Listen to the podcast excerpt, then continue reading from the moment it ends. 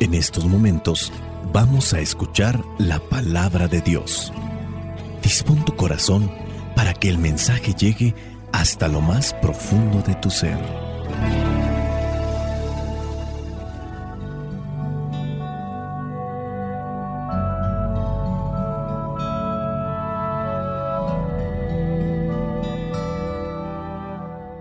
El Evangelio que la iglesia nos presenta para el día de hoy corresponde a Mateo, capítulo 23, versículos del 13 al 22.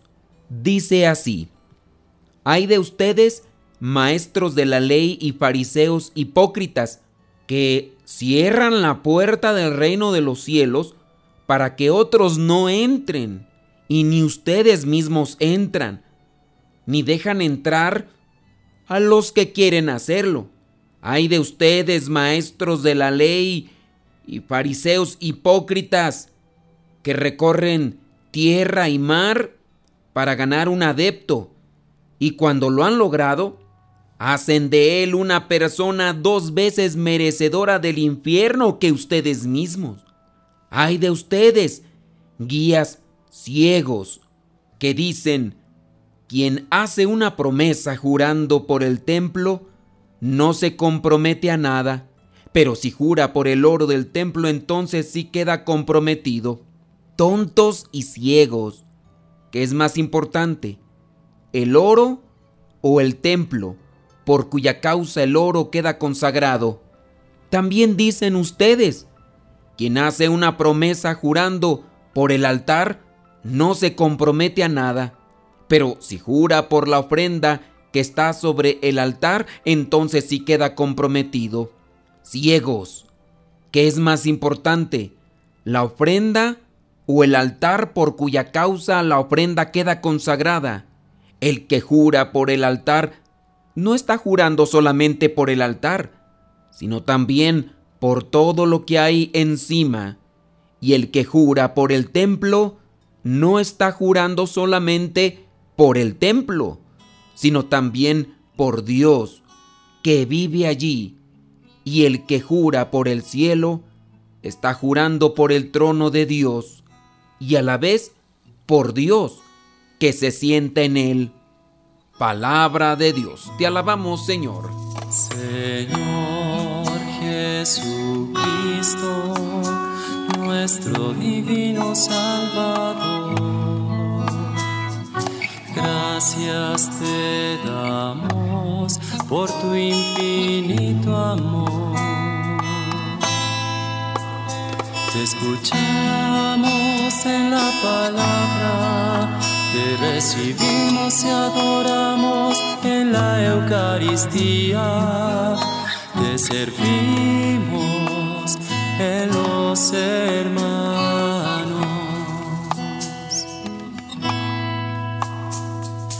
Que seamos misioneros como lo quieres tú, enseñando a los hombres el fuego de tu amor. ¿Hasta dónde se puede tener el corazón tan corrompido, tan podrido, como para impedir que otros entren o hagan algo bueno, pero que tampoco tú estás dispuesto a hacer lo bueno.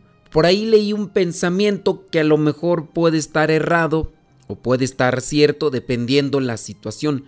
Dicen que el envidioso no quiere lo que tú tienes, que el envidioso más bien está enojado porque tú eres feliz con lo que tienes y entonces lo que hará o lo que querrá es que tú no seas feliz y por eso querrá quitarte lo que tienes. En el Evangelio del día de hoy, nuestro Señor Jesucristo hace un reclamo fuerte. Ay de ustedes, dice el versículo 13, maestros de la ley y fariseos hipócritas que cierran la puerta del reino de los cielos para que otros no entren y ni ustedes mismos entran, ni dejan entrar a los que quieren hacerlo.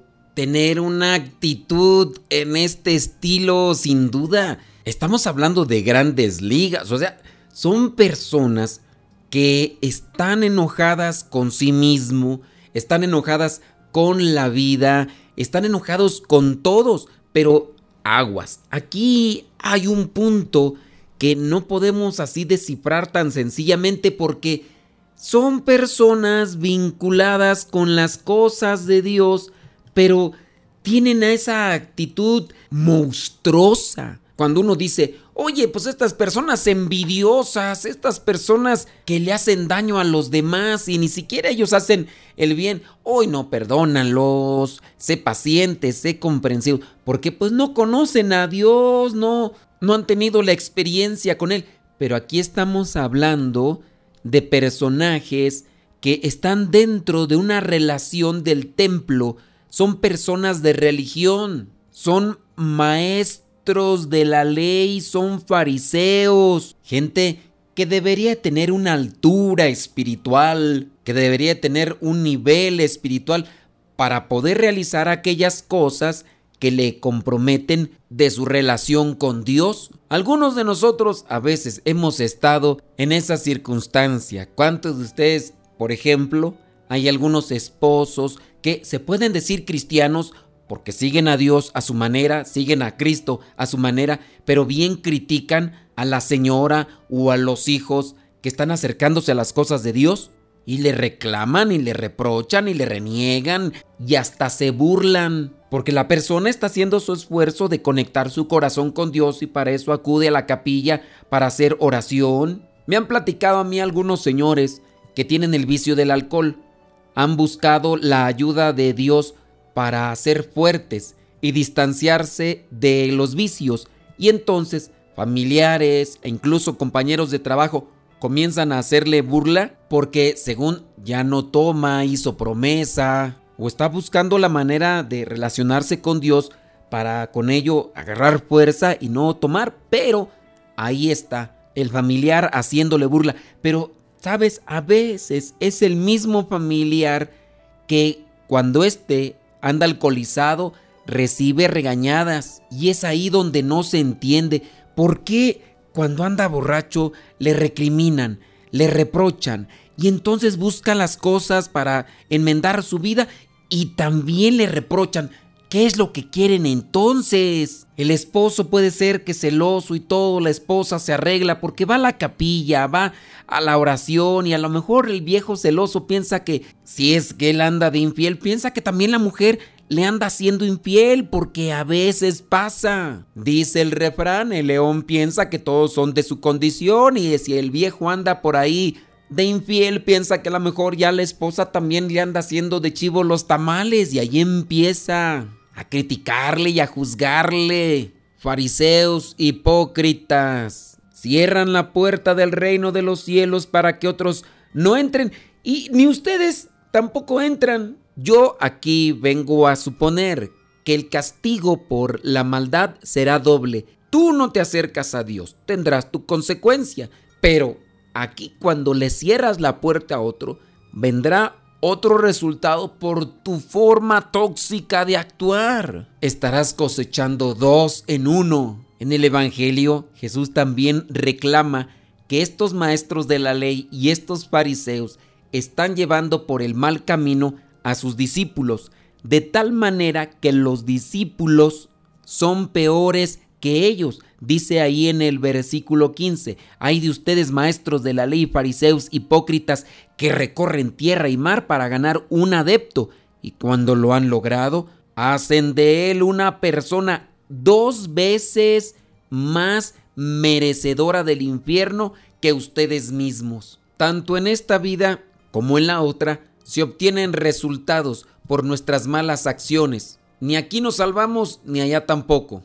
A nosotros también nos conviene ser más precavidos, hacer más discernimiento de las cosas. Hay que estar alerta con aquellas desviadas y equivocadas indicaciones. Si nosotros vemos que alguien está actuando mal o que no nos está llevando por el camino correcto, debemos de tomar distancia. Dice en el versículo 16, hay de ustedes guías ciegos Imagínate si el guía está ciego, ¿a dónde te va a llevar? Y ahí es donde aplica el sentido común, el discernimiento, la reflexión. Dice en el versículo 17, tontos y ciegos. Veamos pues que el reproche va dirigido para aquellas personas que están haciendo mal al impedir que otros se acerquen a las cosas que Dios quiere. Y quizá tú y yo no seamos de esas personas que les metemos el pie a los demás cuando están adelantándose o cuando van caminando hacia Dios,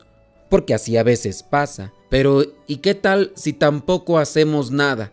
Porque podríamos sesgar la reflexión únicamente con aquellas personas que se portan diabólicamente, porque ese es el calificativo, no hay que andarlo por ahí ablandando, pues es la verdad, diabólicamente. Ni entras con Dios ni dejas entrar a los demás. Pero, ¿y si ni fu ni fa, ni frío ni caliente, nos quedamos callados? También tiene que cuestionarnos esto. Dice Santiago 4:17, el que sabe hacer el bien y no lo hace, está en pecado. Apúntate la cita bíblica, por favor. Carta de Santiago capítulo 4, versículo 17. El que sabe hacer el bien y no lo hace está en pecado.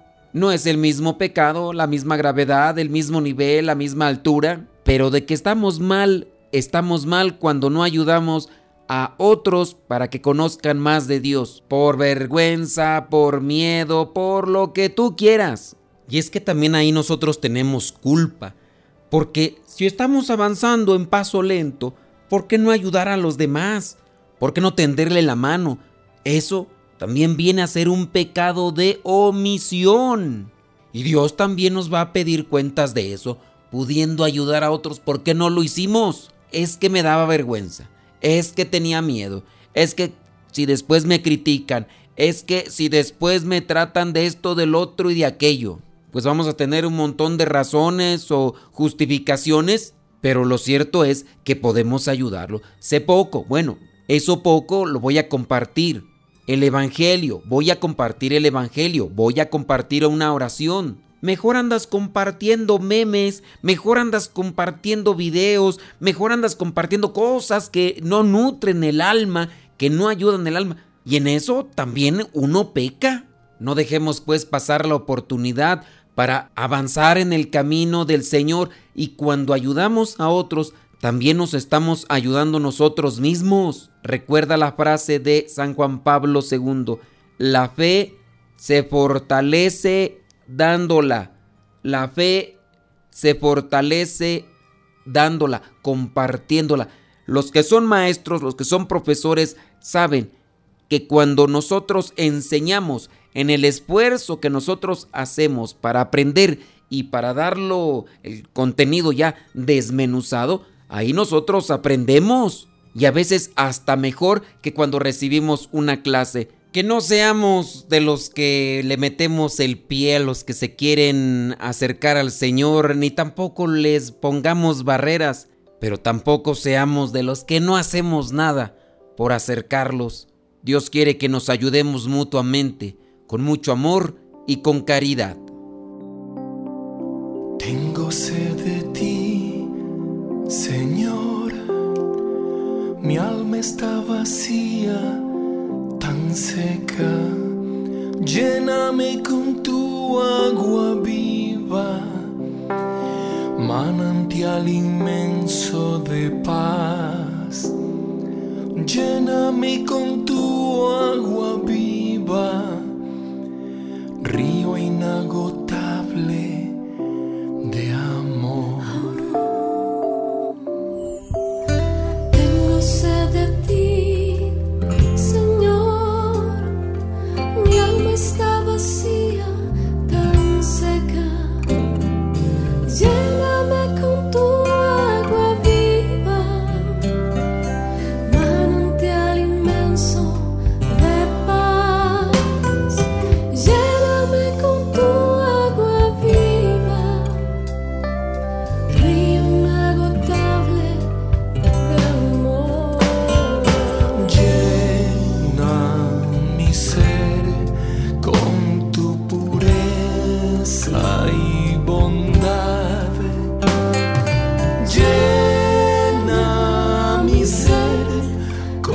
tu alegría y lealtad. Mi alma en ti, Señor, se saciará.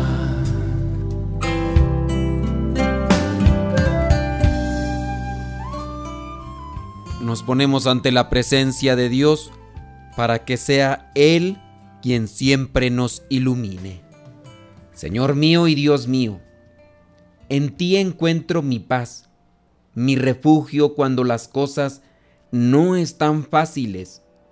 En ti puedo encontrar el amor que necesito cuando no me siento amado por nadie. Sé que me basta tenerte para tenerlo todo. Creo en ti, en todo lo que me das, en tus ganas de hacerme sentir bien y de guiarme para que siempre sea mejor. Gracias por el amor con el que llenas mi vida y mi corazón, por ponerme todos los días personas maravillosas que me hacen creer de nuevo en que nada está perdido, en que podemos luchar para seguir saliendo adelante. Gracias por permitirme entender que mi propósito en la vida es la felicidad. Quiero darte las gracias por todo el amor que tú derramas sobre mi vida, sobre mis seres queridos y sobre nuestros hogares, por la paz que le das a nuestros corazones y por la tranquilidad y la certeza que nos brinda el cobijo permanente de tu manto sagrado. Señor, en esta oración quiero reafirmar que mi vida y la vida de mi familia está en tus manos. Por favor, dirige nuestros pasos, líbranos siempre de todo mal, del enemigo malvado, y llévanos hacia destinos colmados de dicha, paz, plenitud y bendición. Por favor, ayúdanos a mantener la calma frente a toda dificultad. Danos motivos para creer que todo puede ser mejor y guíanos hacia soluciones y nuevas oportunidades. Te pido también por todas aquellas personas que hoy viven en angustia y escasez. Por favor, fortalece a los enfermos, a los tristes, a los desamparados y permite que tu ayuda sea luz de esperanza para la humanidad. Amado Dios, yo confío plenamente en ti y en tus planes perfectos, y es por eso que hoy te pido que se haga tu voluntad en cada cosa, en mi vida se realice según tu buen propósito. En este día yo daré lo mejor de mí, trabajaré con ilusión y me mantendré confiado en tus promesas, pues sé que de tus manos solo recibiré bienestar, milagros, misericordia, bienaventuranza y compasión.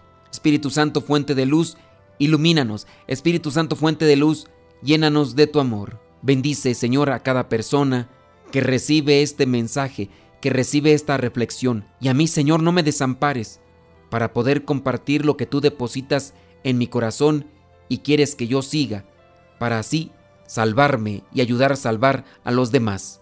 La bendición de Dios Todopoderoso, Padre, Hijo y Espíritu Santo descienda sobre cada uno de ustedes y les acompañe siempre. Soy el Padre Modesto Lule de los misioneros servidores de la palabra. Vayamos a vivir el Evangelio. Lámpara es tu palabra para mis pasos, mi sendero. Lámpara es tu palabra para mis pasos, luz mi sendero.